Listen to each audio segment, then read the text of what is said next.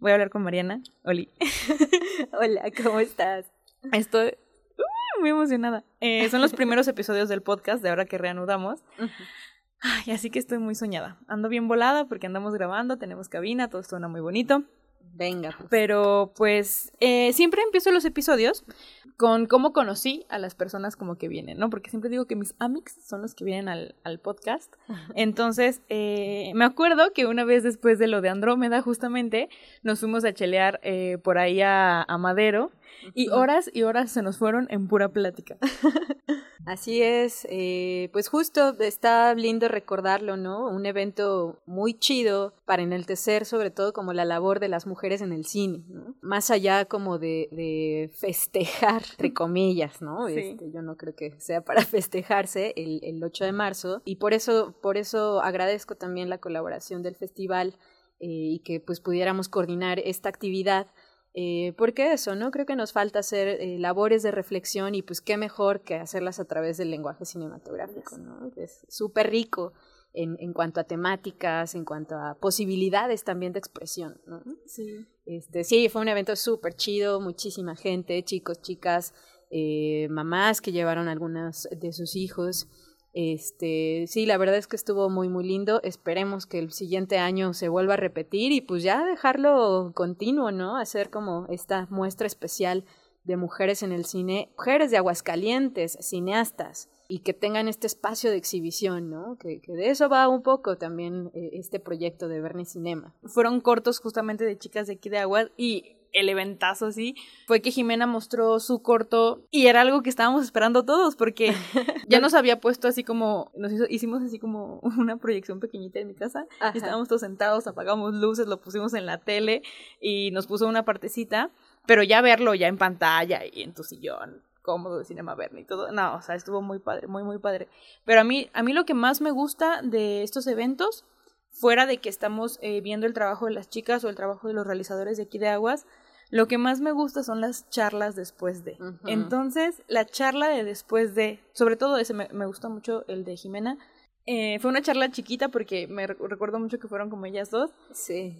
Estuvo increíble. Y aparte conocerlas a ellas también, ¿no? O sea, eh, ver, ves el trabajo de la realizadora, pero también conoces a la realizadora, un poco como su background, de dónde viene, cuál era su necesidad a, este, pues de contar esas historias, ¿no? Eso, justo también estoy recordando la charla que hubo con Jime, me pareció precioso, ¿no? Que había una necesidad imperante de querer hacer esta exploración a un tema muy particular y pues esto, ¿no? La honestidad de soltarse y, y, aprovechar, pues, ¿no? Que, que, tenía, este, pues sí, tenía las herramientas del cine eh, para poder contar su propia historia, su, pues sí, ¿no? Su, su necesidad.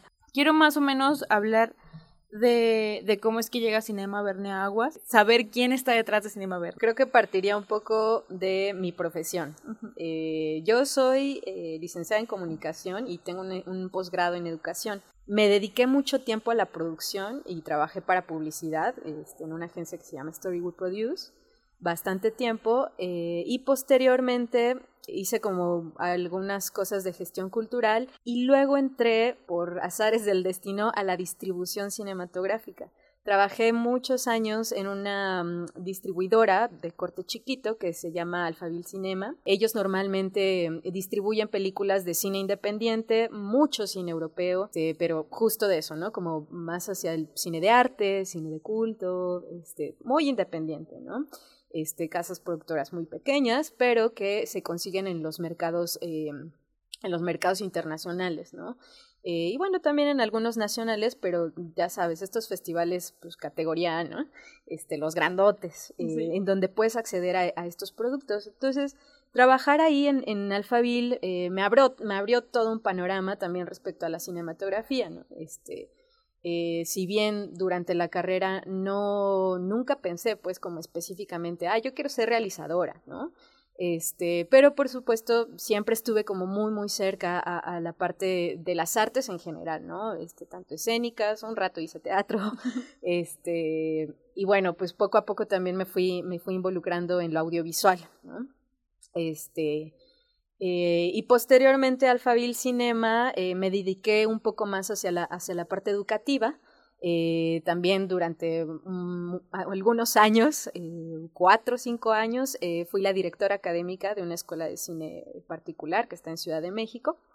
y bueno, también en ese trayecto, pues pude hacer como esta reflexión, ¿no? Un poco como hacia dónde quería dirigir también mi energía, eh, y, bueno, por supuesto, para ese, en ese punto yo ya estaba súper enamorada del cine, este, ya había descubierto pues cómo era el proceso, ¿no? Desde la, la eh, desde la idea, todo el proceso que implica hacer una película y hasta la distribución, ¿no? La labor de venta, el marketing todo ese mundo que, híjole, pues es, es bastante interesante, ¿no? Y que hay muchísima gente que, que tiene que formar parte de eso, ¿no? Eh, y la parte educativa, pues también está inmersa eh, dentro de eso, ¿no? Aquí en México, eh, pues bueno, se conocen dos escuelas que son como las más, las que tienen muchísimo más tiempo de existencia. La primera fue el CUEC, ahora ENAC, posteriormente el CCC, ¿no? El Centro de Capacitación Cinematográfica, que, que, bueno, cada una con sus principios diferentes, con sus filosofías muy particulares, eh, y que bueno, también conforme ha pasado la historia y las necesidades eh, de la creación de contenidos, pues ellos mismos también se han modificado, ¿no? Eh, y bueno, creo que en ese tenor también yo empecé como una, una labor de reflexión, insisto, como hacia dónde quería canalizar mi energía, mis deseos, mis sueños. si bien no, no no lo he enfocado tanto como en la realización, pero sí en la promoción, en la difusión, eh, en la exhibición. Eh, y bueno, pues eh, me estuve como abriendo camino por ahí, también con la experiencia de, la gestión, este, pues bueno, tenía como esta facilidad, ¿no? posteriormente, junto con mi novio, un buen día echando chelas igual, este, pues ahí, ¿no? Dicen que, que, esos son los buenos momentos en los que a veces salen ideas. Buenas o malas no se sabe hasta después, pero, salen ideas. Exacto, son momentos de inspiración. Em, junto con mi novio, pues empezamos a platicar un poco, ¿no? También como hacia dónde íbamos, eh, sobre todo profesionalmente, ¿no? Este, había una necesidad imperante eh, de ser emprendedores, había una necesidad muy, muy fuerte eh, pues sí, ¿no? Como de querer em, a, disponer de nuestro tiempo y haciendo lo que nos gusta. Eh, mi novio sí es director y, guionista, él tiene muchísima más experiencia dentro de la parte creativa a la hora de la realización y él es eh, de aquí, de Aguascalientes, justo. Oh, este, sí, digamos, el núcleo familiar pues está por acá, él vivió aquí toda su infancia, aquí tiene a todos sus mejores amigos de la prepa. Este, y bueno, hasta que eh, se tuvo que ir eh, también por una necesidad eh, de no encontrar aquí en el estado dónde estudiar cinematografía, ¿no? Él sí ya estaba como muy, muy definido que quería ser director de cine, se aferró y se fue a Ciudad de México. afortunadamente lo aceptaron en el CCC y pues ahí empezó también su carrera, ¿no? Nos conocimos, y bueno, empezó esta charla ahí este, entre copa y copa. Eh, pues de repente se nos ocurrió, ay, es que estaría bien chido poder proyectar lo que a nosotros nos gusta, ¿no? Eh, aparte somos muy afines al, género en particular del terror, sci-fi, fantástico, y sobre todo recordando las, las películas muy ochenteras de, de este de, mm, eh, ¿cómo se llama? De corte B, este, de estas como low budget, bajo presupuesto. Eh, yo, por supuesto, soy más noventas, eh, pero también, ¿no? Me acuerdo de todas estas películas que, que pues sí, que me formaron de alguna forma. y eso, que me marcaron, marcaron mi infancia, ¿no? Me acuerdo mucho, muchos títulos de los noventas eh, y, siempre como inclinados hacia el fantástico, ¿no? Sobre todo y, el terror. Eh, todo ese cine también que conocí en, la televisión, porque pues también eh, no era... yo no iba mucho al cine de niñita, por ejemplo, ¿no? Mis papás no me llevaban mucho, mucho al cine porque había otras particularidades. pero bueno, siempre que se podía, pues estaba este acercamiento, ¿no? Y pues claro, todo ese cine ochentero me lo chuté en Canal 5, este, el cine independiente Canal 22 y Canal 11, y era una maravilla, ¿no? Porque además, eh, gracias a, estos canales, pues tenías el acceso a otro tipo de cine que no nada más era Hollywood, ¿no? Que es el con el que yo crecí este, de niñita, toda este, la saga Disney y Princesas me la sé de pe a pa, con eso crecí, ¿no? Sí, sí, sí. Eh, y bueno, este, tener, tener estos canales que, este, pues además, teleabierta, eh, fácil acceso, eh, eso me permitió, ¿no? Como poder explorar, este, yo una mente muy curiosa, eh, me permitió acercarme, ¿no? A estos otros mundos, otras eh, lenguajes, ¿no? Películas de otros países, cosas rarísimas que veía por ahí y que ahora digo, ay, ¿cómo se llamaba esta película en donde salía esto, esto y esto, ¿no? Película de los ochentas que vi alguna vez en Canal 22 o alguno de esos. Este, entonces, bueno, la charla se empezó a tornar como en eso, la necesidad de, querer eh, revivir eh, sobre todo las experiencias que nos dejó el cine, ¿no? Eh, porque al final también eso, el ir al cine, ir, ir a ver una película en grande, en un formato grande, con un sonido agradable, en un asiento cómodo, pues es eso, es revivir como ciertas experiencias particulares, ¿no? Poder tener esta decisión de ver la cartelera y decir, esta película voy a ir a ver, es una experiencia, eh, vaya, como si fuera un ritual, ¿no? Sí, sí, sí. Este, y, es eso, o sea, creo que en, esta, en este intento de, recordarnos eh, los momentos particulares eh, y que ciertas películas forman parte de esos momentos, ¿no? Este, tu primer beso, tu primer cita con eh, tu novio, tu novia, este, la primer película que viste sola con tu mamá o sola con tu papá. Este, yo me acuerdo mucho, por ejemplo, yo sí iba mucho con mi papá y mi hermano, por ejemplo, ¿no? Entonces, este, hay momentos que digo, sí, claro, aparte saliendo nos compramos unas palomotas y, ¿sabes? Recuerdo pues momentos muy bonitos de convivencia este, familiar y con las amistades, ¿no?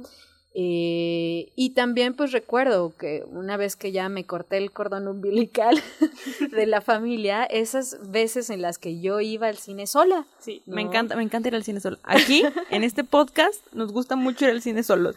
Es que sí, y de verdad, y hasta hasta entiendes pues que hay una hay un disfrute diferente, ¿no? A, a, cómo, cómo es cuando vas con alguien, sea tu familia o un amigo, a como cuando vas sola, ¿no? O solo. Este, entonces, bueno, eh, esa charla dos días después, un par de días después, eh, pues siguió ahí como muy, muy latente. Y eh, para esto, pues ya teníamos una casa productora.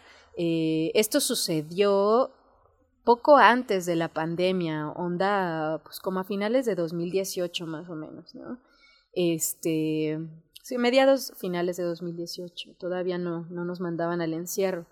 Em, y bueno, este, teníamos eh, charlas constantemente, veníamos mucho aquí a Aguascalientes también por, por la familia, a visitar este, aquí a, los amigos eh, y por supuesto a, la familia de mi novio.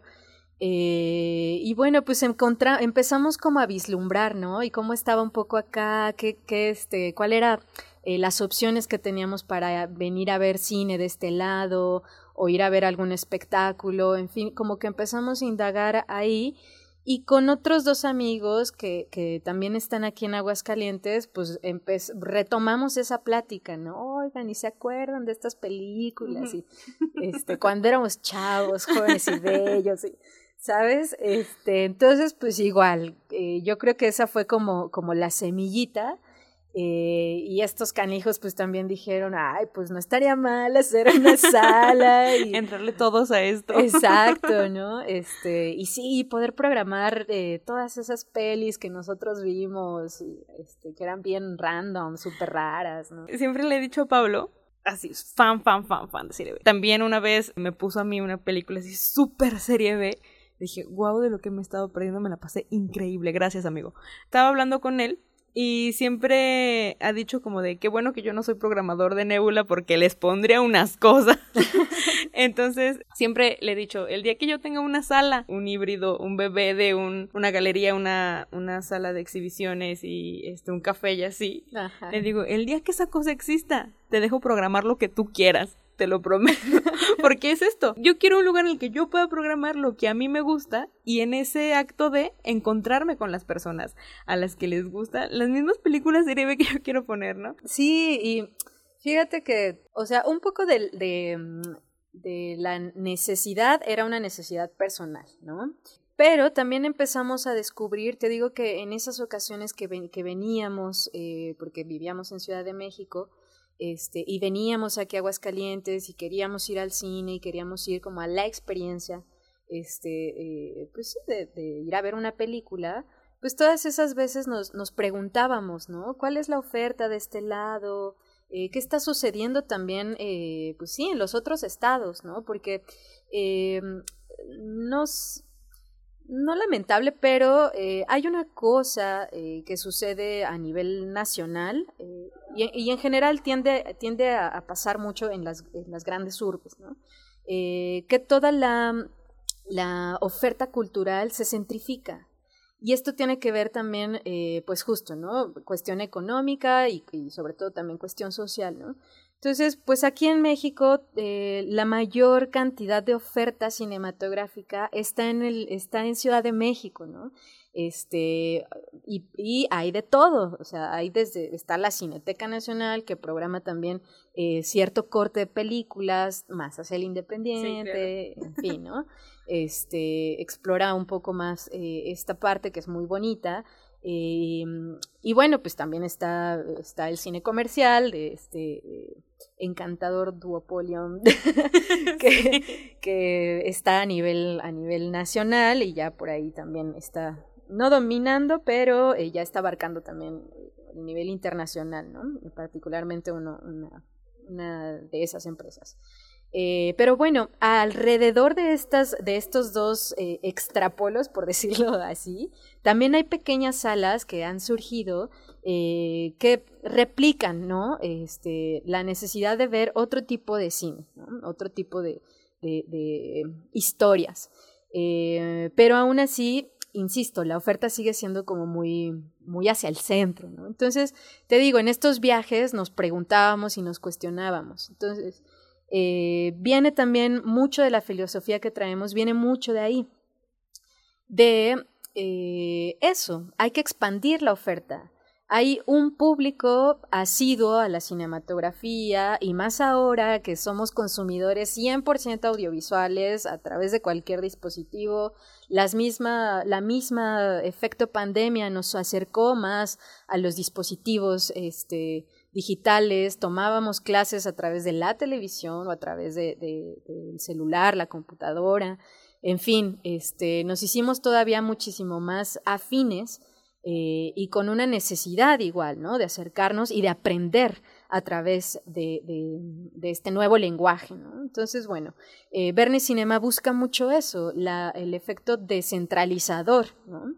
Eh, de la exhibición, pero también de la educación cinematográfica porque, eh, y eso, insisto, lo hemos descubierto por esta situación, esta crisis mundial, eh, el cine sí es la nueva forma de alfabetizar a la gente, ¿no? Siempre lo ha sido, pero eh, ahora teniendo esta accesibilidad, ¿no?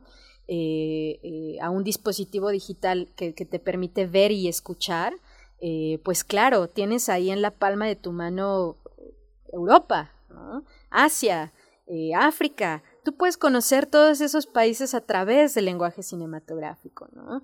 Eh, y bueno, el, cine, pues es, este, narrativa, es lenguaje, entonces también te permite crear historias eh, que, que, pues sí, ¿no? Que te hacen viajar, volar al otro continente, ¿no? Este, eso es muy lindo. Y bueno, ¿por qué no hacerlo también dentro de nuestro propio país? ¿no? ¿Por qué no eh, visualizar un poco también qué está ocurriendo a nuestro alrededor? ¿no? Eh, si bien hay temáticas muy, muy contundentes, también dadas las circunstancias, eh, eso sí, muy lamentables de este país, pues bueno, es, es, importante verlo y escucharlo y reflexionarlo, ¿no? El, mismo cine nacional pues eh, tiene una necesidad muy particular en este momento, ¿no? Al abordar temáticas que nos están doliendo, Que, nos, que no nos son ajenas. No, para nada. Eh, y que es muy importante mirarlas, mirarlas para abrirse al diálogo, porque es muy fácil hablar de estos temas desde la certeza, desde lo que vemos, desde lo que vemos que es un hecho. Pero hablarlo desde el conflicto es el pedo. Ese es un verdadero tema. ¿Cómo invitas a que tu espectador realmente eso que está viendo, pues le genere algo, ¿no? Eh, por ahí había leído una entrevista, ay, no recuerdo ahora el nombre de la directora, una directora argentina, este, que hace ficción, eh, pero ella misma decía, ¿no? Este, la ficción, digo, sí, las películas en general eh, no solo son para, eh, para documentar, ¿no? sino también para invitar al espectador a un ejercicio de reflexión, para acercar la realidad a, a, a pues sí, ¿no? A lo, a lo, que nos sucede, a este contexto en el que estamos, ¿no? Y bueno, en estas épocas, pues no, está de más, ¿no? Claro. Eh, y por ahí va un poco como, y de ahí nació también eh, este, este proyecto Verne Cinema, ¿no? Eh, una, unas ganas de verdad de acercar eh, una mirada, una mirada, eh, ya sea ficticia o no ficticia, pero es una mirada y poder transmitir algo al espectador, ¿no? Eh, y pues eso, de eso va nuestra filosofía, ¿no? sí. Principalmente descentralizar, educación, exhibición, pero sobre todo también ser un espacio, eh, un espacio al diálogo, ¿no? Eh, que sí nos permita eh, tocar y trastocar eh, temáticas que ahorita son indispensables hablarlas.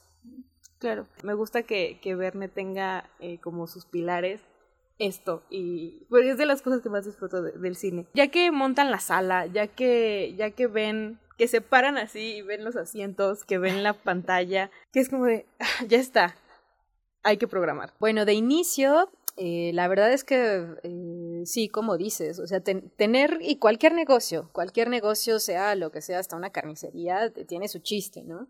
Eh, y en ese sentido, sí, la verdad, eh, siempre pensamos, pues, ¿no? Cómo iba a ser el trayecto, sobre todo por una cuestión económica. Hay que hacer justo la corrida financiera para saber qué es un, una actividad rentable a la cual le vas a dedicar tiempo, dinero y esfuerzo.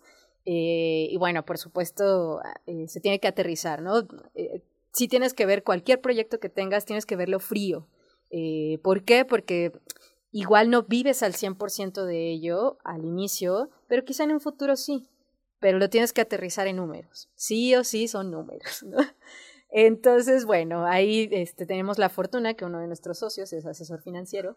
Entonces. Qué maravilloso. Qué mar uno sabe cuánto va a necesitar algún día un asesor financiero en su vida. Cañón. Valoren a sus amics los que ahorita están estudiando algo así porque al rato les van a salvar la vida. Cañón, ¿eh? Entonces, bueno, este, por supuesto la sala estuvo pensada así, ¿no? Eh, otra de las cosas que se pensaron muchísimo antes era al respecto del equipamiento. Yo sí creo que eh, ver cine sí tiene que ser en una pantalla grande. Insisto, la experiencia de este cuarto oscuro, esta pantalla con buen tamaño, un buen sonido, en fin, te permite justo visualizar detalles muy pulcros de la historia. Eh, entonces, eso sí fue un compromiso desde el inicio. Va a ser una sala, pero no cualquier sala. Necesitamos una sala cuya proyección te, tenga este, calidad, en nitidez en la imagen, eh, lo, que, lo que más se pueda explotar, eh, pues para aprovechar ¿no? Eh, la calidad en ese sentido.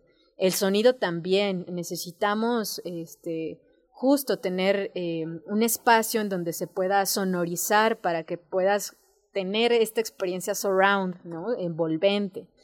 Eh, y bueno, la pantalla tenía que ser una pantalla profesional de cine, eh, porque ahí cuando ya te clavas en estas cosas, sí, tienes que conocer pues muy bien, ¿no? También el equipo. Nos asesoramos con profesionales técnicos, eh, para poder tomar una decisión de qué pantalla, qué material de la pantalla, la estructura de la pantalla, el proyector, qué proyector, por qué ese proyector, eh, cuántos lúmenes, si iba a ser LED, si iba a ser este, eh, de, de, foco, de lámpara, de halógeno, este, en fin, o sea, sí, sí necesitas pues lo que pasa es que todo esto forma parte de un plan de negocio, ¿no? También. Exacto. Entonces, bueno, no, no era nada más como programar por programar, sino pensar antes de programar cómo iba a estar montado el proyecto. En ese sentido, y ahí sí este, me gusta un poco presumirlo, eh, nuestra sala está muy bien equipada ¿no? en, ese tenor, eh, porque sí nos preocupamos de, de, eso, ¿no? de que la experiencia tiene que ser realmente cinematográfica. ¿no? Si bien es un espacio reducido, es un espacio muy VIP, ¿no? Sí. Este, eh, y bueno, ya la parte de la programación, eh, pues sí fue un poco como rescatar esto que te decía, ¿no? Las pelis que nos marcaron y bueno, también aprovechar los, los estrenos. Eh, mucho de lo que nos mueve a nosotros y que este, Bernie está tratando de, de irse formando en ese camino eh, sí queremos ser un referente del cine de terror eh, y sus subgéneros, del sci-fi, del fantástico, muy encaminado hacia allá. Eh, pero insisto, no somos un espacio cerrado ¿no? a, otro tipo de, proyecciones.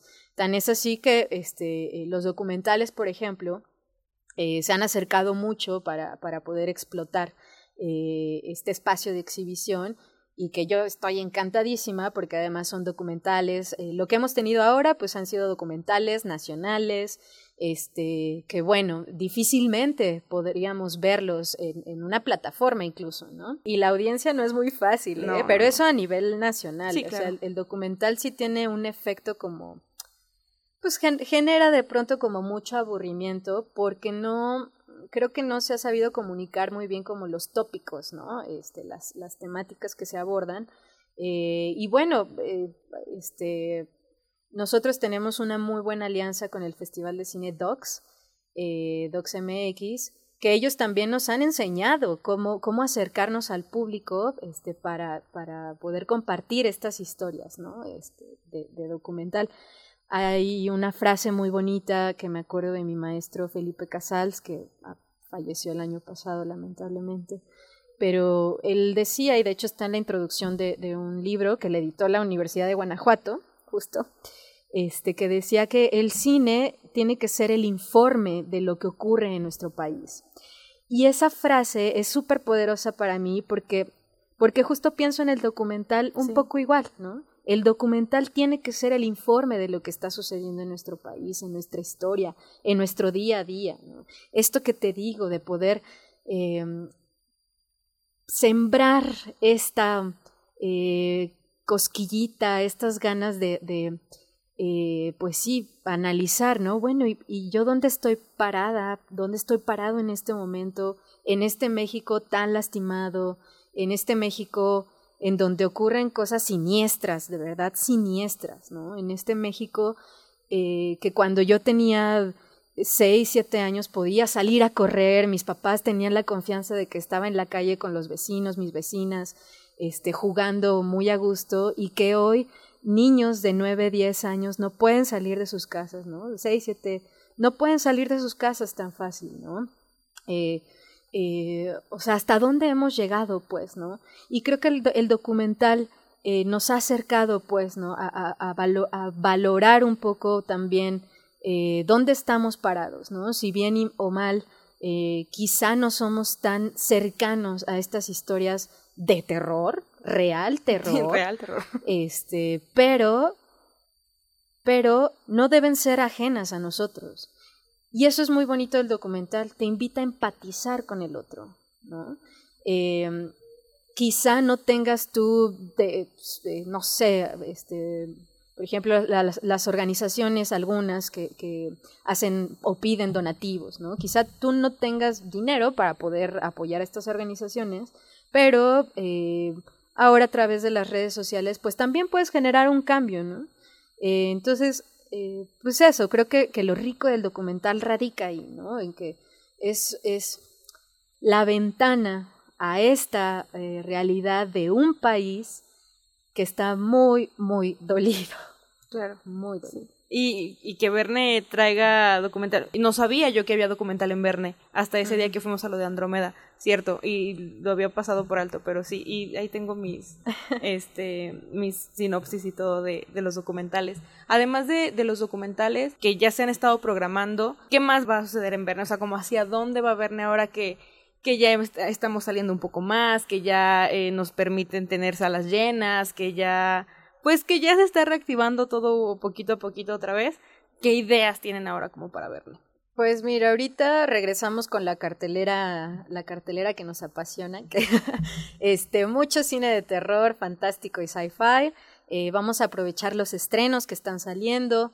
Eh, por ahí también eh, durante el mes de agosto pues viene el Festival de Cine Macabro, con quien también nos llevamos súper bien. Ahí Edna Campos, maravillosa persona. Eh, y bueno, este, la tendencia va un poco como hacia allá, ¿no? Este, volver a, programar cosas de, ciencia ficción, de terror, porque también ahí hago un pequeño paréntesis para entender un poco por qué nos gustan estas películas. Eh, en el terror también descubres... Em, es una forma también de denunciar cosas que son atroces, ¿no? Em, o temáticas que también se pueden abordar eh, desde ahí, eh, pues son N cantidad, ¿no? O sea, lo que hace el terror es que te pone en una situación en la que solo lo estás viendo, no lo estás viviendo pero te invita a reflexionar eso que podría pasar, ¿no? Eh, eh, y beso, como ponerte alerta, ¿no? Y también sentir esta adrenalina eh, en momentos como muy particulares, este, pues sí, ¿no? De, de, de supervivencia. Claro, sí. que eso es lo que genera mucho, mucho el terror, que es, es interesante, ¿no? Un, efecto de que no lo estás viviendo, pero, pero estás así como al límite. Bajo la tensión de. Exacto. Y hay muchas películas de terror que, que, abordan temáticas también muy actuales. A principios de año trajimos unas películas que, qué joyas, eh, gracias a la distribuidora Caníbal, Cine Caníbal. Eh, por ahí yo soy súper fan de Julia Ducournau eh, que trajimos Titán, por ejemplo, ¿no? Una película francesa rarísima, súper bonita, con un tema muy lindo de la maternidad, de la identidad y cómo supera este personaje es esas cuestiones, ¿no? Que son temas muy en boga, muy, muy en boga. Eh, y bueno, Julia es maravillosa en cómo lo aborda, ¿no? Este, eh, súper experimental, eh, muy emocional y, ay, no sé, como que, este, vaya, de eso, de eso va un poco también el terror, ¿no? Que te invita a, esta crítica social. Eh, eso yo rescato mucho de este tipo de películas, ¿no? Sí hacen denuncias muy particulares, ¿no? Ponen a sus personajes al límite justo para eso, ¿no? Para hacer esta retrospectiva, ¿no? Este, de, temas particulares. Por ahí Jennifer Kent, otra gran directora, este, con Babadook, por ejemplo, ¿no? El tema eh, de los duelos, eh, las pérdidas, eh, el poder enfrentar esos duelos, esas pérdidas. hay algunas un poco este, más históricas, incluso por ahí Catherine Bigelow tiene una película de vampiros maravillosa que además hace una reflexión sobre el racismo, sobre estos poblados que, que todavía no querían abolir la esclavitud, ¿no? En Estados Unidos. Entonces, eso, o sea, eh, mucho del cine de terror también te invita a hacer esta conciencia social eh, sobre tópicos, insisto, que no, que no han dejado de dolernos también, ¿no? Eh, y eso viene, eso viene en Verne, muchos estrenos eh, de este cine independiente y también de, de, ficción y fantasía, ¿no? Soy muy fan, muy fan de la ciencia ficción, muy fan. Eh, te digo, he estado aprendiendo a, abrazar el terror un poco, pero la, la, ciencia ficción sí me gusta muchísimo. Y, y estoy ahí, mira, y nada más pendiente de la, de la cartelera de Verne, porque me gustan estos espacios. Recuerdo que, que había un montón de espacios en aguas así, sobre todo cuando recién salí de la universidad, y me gustaba mucho disfrutar de las salas ay, no sé, siento como que son más cómodas, como que te apapachan más. Y en Verne he sentido eso, siempre les he dicho a mis papás, que ojalá me escuchen otra vez, eh, que vayan, porque de ellos yo aprendí esto de la experiencia de ir al cine. Mis papás no son de esas personas que dicen, ay, está tal peli, hay que ir a verla. Mis papás van, se paran al cine y hasta ese momento eligen qué van a ver. Pero todos los, o sea, de verdad van muy seguido al cine y, y nos enseñaron a nosotros a hacer eso. A mí me enseñaron a, quiero ir al cine, ¿qué vas a ver? No sé, quiero ir al cine, me gusta ir al cine, me gusta ver películas en pantallas gigantes, me gusta el sonido, me gusta estar comiendo palomitas de cine porque no las puedo hacer en otro lugar.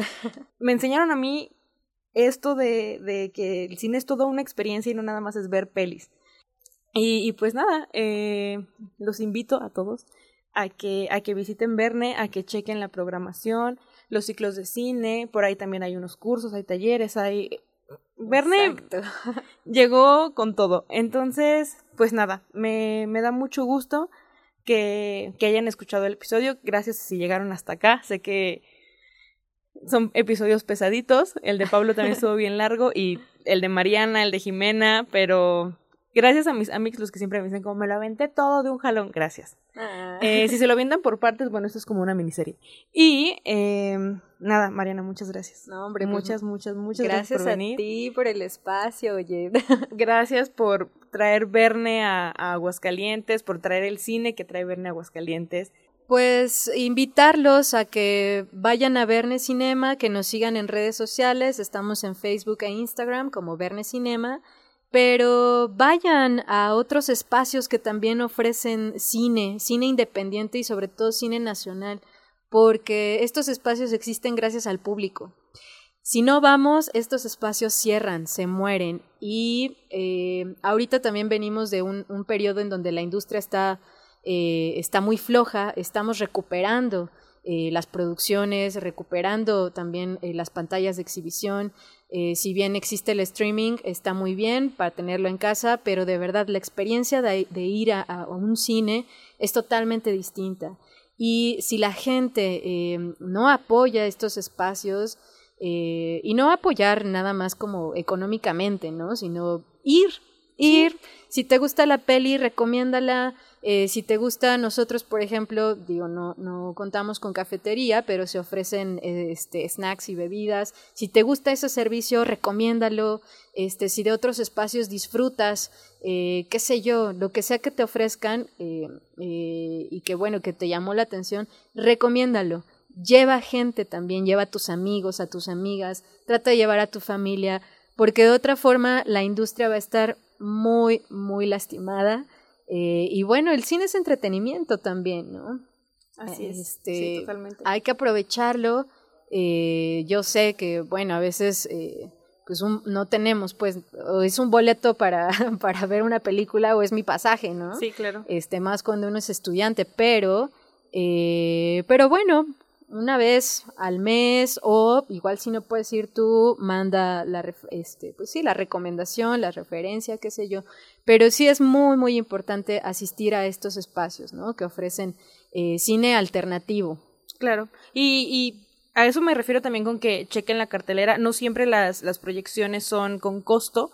Entonces, eh, solo también estando al pendiente, compartiendo todo, igual a tus amigos les encanta eh, la ciencia ficción, el documental, el terror, también ayudan un montón compartiendo, pero sí, ir, ir y creo que estuvimos mucho tiempo metidos en nuestras casas viendo peli en pantallas muy pequeñitas y es el momento así perfecto para ir a las salas de cine, para ir a ver cine y sentir como la experiencia de ir a ver cine.